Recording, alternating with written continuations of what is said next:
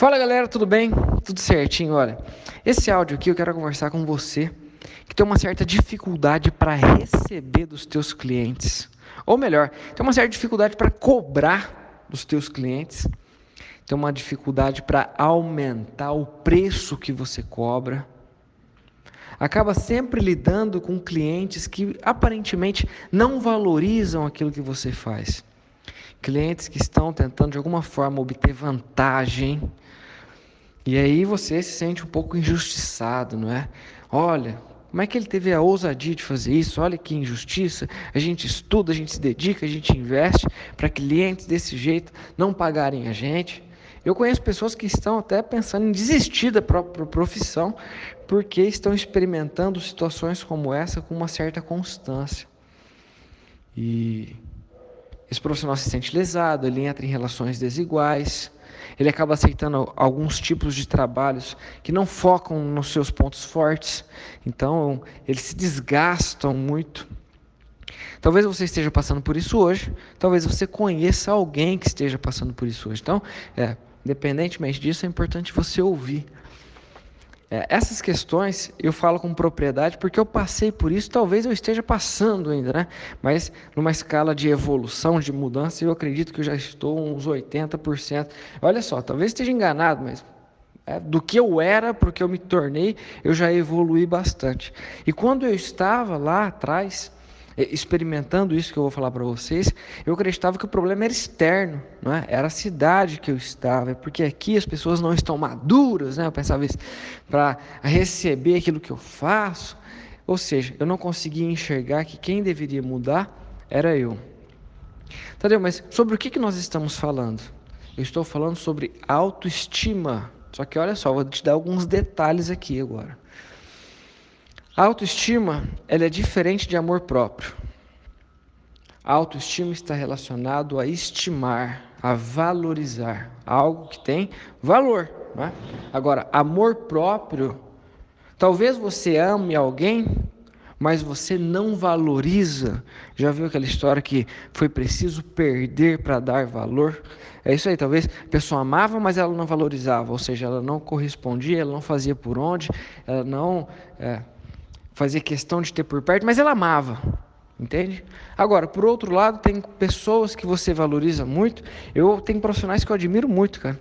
Eu realmente estimo aquele profissional, mas não tenho relação nenhuma com ele. Não tem jeito de eu falar que eu amo ele. Não tem como. A não ser que se torne um grande amigo, não é? E a partir daí eu posso falar que eu amo. Mas então, é, a questão do amor próprio, amor e estima são coisas diferentes. Entende? Então, pode ser sim que você tenha amor próprio, que você se ame incondicionalmente, mas você não está com uma autoestima elevada. Só que agora tem outro detalhe. Então, peraí, já, já diferenciamos autoestima e amor próprio, e agora eu vou expandir um pouco mais essa, essa, essa questão. Tem pessoas que têm uma autoestima elevada para o trabalho. Por exemplo, eu conheço um empresário que é um amigo meu, Bicho, o cara é bom, ele é empresário mesmo, ele eh, sabe fazer dinheiro, ele não se desgasta tanto, ele não se cobra de estar trabalhando todo dia, ele sabe enxergar as coisas de longe, ele sabe mexer as peças do quebra-cabeça. Cara, ele sabe fazer negócio. Ele é um cara que se deixa passar a perna, entendeu? Ele é um cara que ele tem uma autoestima elevada nos negócios. Só que para os relacionamentos íntimos, ele já tem uma certa dificuldade. Entende? Ele fica correndo atrás da pessoa e acaba sofrendo, enfim, não precisa entrar em detalhes. Então, olha só, essa questão da autoestima, é, às vezes você tem uma autoestima elevada nos relacionamentos íntimos, mas no trabalho não. Então, ou seja, você sabe se valorizar relacionando-se intimamente com alguém, mas no teu trabalho você não consegue. E aí o que, que pode acontecer? Geralmente um perfeccionismo. Né? O perfeccionismo tanto é relacionado à tua competência, ou seja, eu ainda não estou pronto para de fato poder me valorizar e cobrar o quanto eu quero. O dia que eu estiver pronto, o dia que eu tiver esse mestrado, esse doutorado, aí sim, clientes como esse nunca mais vão falar comigo dessa forma. Entende? É, é, é, esse perfeccionismo ele pode estar relacionado à tua competência, ele pode estar relacionado a outras questões também. Talvez as instalações. Ah, eu não posso cobrar o quanto que eu quero porque eu estou numa sala aqui que não me dá o, o benefício que eu quero ainda. É porque eu não mudei de cidade ainda. É porque, ou seja, é muito comum a pessoa que tem uma autoestima baixa ter, ser de alguma forma perfeccionista em alguma coisa. E já que autoestima está relacionado a valorizar, vamos tratar de você como um produto, tá? De você como um produto. Então eu quero fazer uma relação assim. Imagina que você é um carro, né? você é um carro. E como qualquer carro, você deve ter alguns defeitinhos também. É um carro meio usado já, né? Uns 35 anos de idade. Talvez você tenha um amassadinho lá na traseira. Só que você tem uma imensidão ali de carro. Né? Você tem as quatro portas, você tem um ar-condicionado que funciona bem, você tem um sistema de som bacana, você tem um teto solar, você tem um bancos de couro, você tem é, a direção elétrica, você tem um bom motor, você tem uma série de coisas. Só que você foca no amassadinho que está lá na traseira. O teu foco está no amassadinho. Então, toda vez que você vai vender aquilo que você faz, meio que você denuncia o teu amassadinho. Entende? Quando você vai tratar autoestima pessoal, o que você deve fazer primeiro é aceitar, fazer uma lista das coisas que você aceita em você que você não pode mudar. Tem coisas que em você que talvez você não goste. Você olha no espelho e você, você tipo, podem ser características morais, podem ser características emocionais, podem ser características físicas. Eu tenho 1,69m. Eu falo que eu tenho 1,70m para dar uma arredondada, entendeu? Essa é uma coisa que me incomodava muito. Mas é uma coisa que eu não posso mudar. Ah, não, Tadeu, tem uma cirurgia que estão fazendo lá no Japão. Não, não, não quero saber. Eu tenho 1,69m, cara. Eu aceito, sim. Entende? Agora, Tadeu, mas como que a gente aplica isso para o nosso negócio? Cara, eu aceito que eu não estou do tamanho ainda do Paulo Vieira. Eu aceito que eu não estou impactando milhares e milhares de pessoas, como o, o, Wendel Carvalho, por exemplo.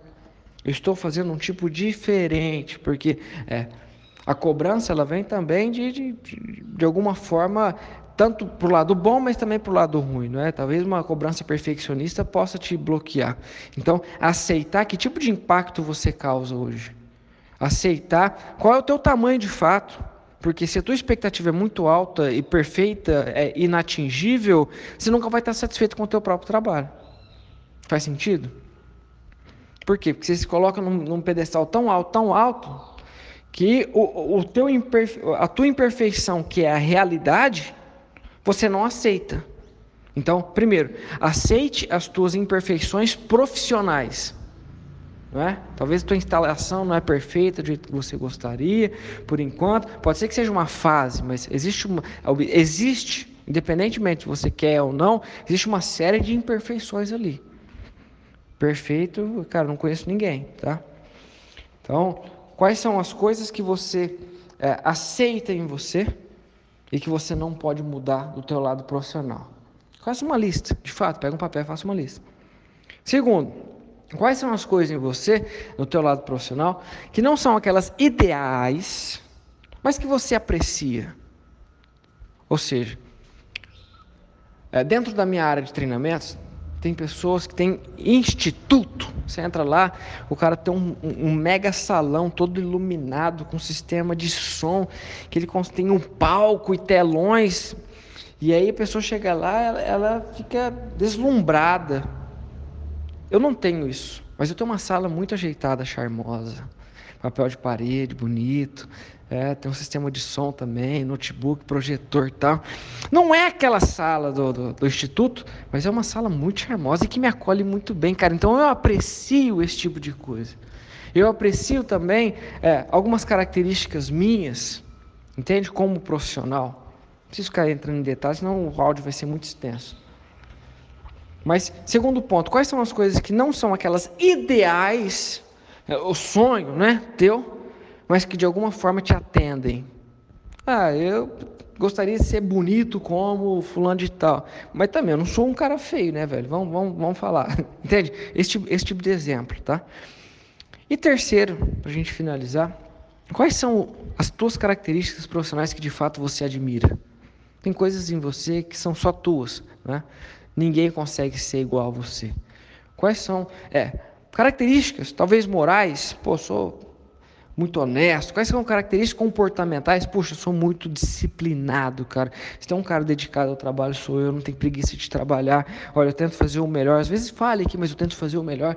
Ou seja, quais são as coisas em você que você pode, de fato, colocar na tua lista de admiração? Só esse processo, dessas três listas que você fizer, cara, faça, tá? Você tem esse problema, faça.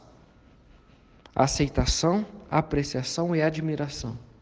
Quais coisas você que você não pode mudar e você aceita? Talvez o estágio, o tamanho que você está, a competência que você tem, as formações que você ainda não fez. Tudo bem, eu me aceito, está tudo ótimo comigo. Quais são as coisas que eu aprecio e quais são as coisas que eu admiro? Só esse processo você já vai colocar para fora muitas coisas ali, porque é, essa questão da autoestima ela é um senso de valorização. Sendo um senso de valorização, ele não é matemático, não tem uma régua.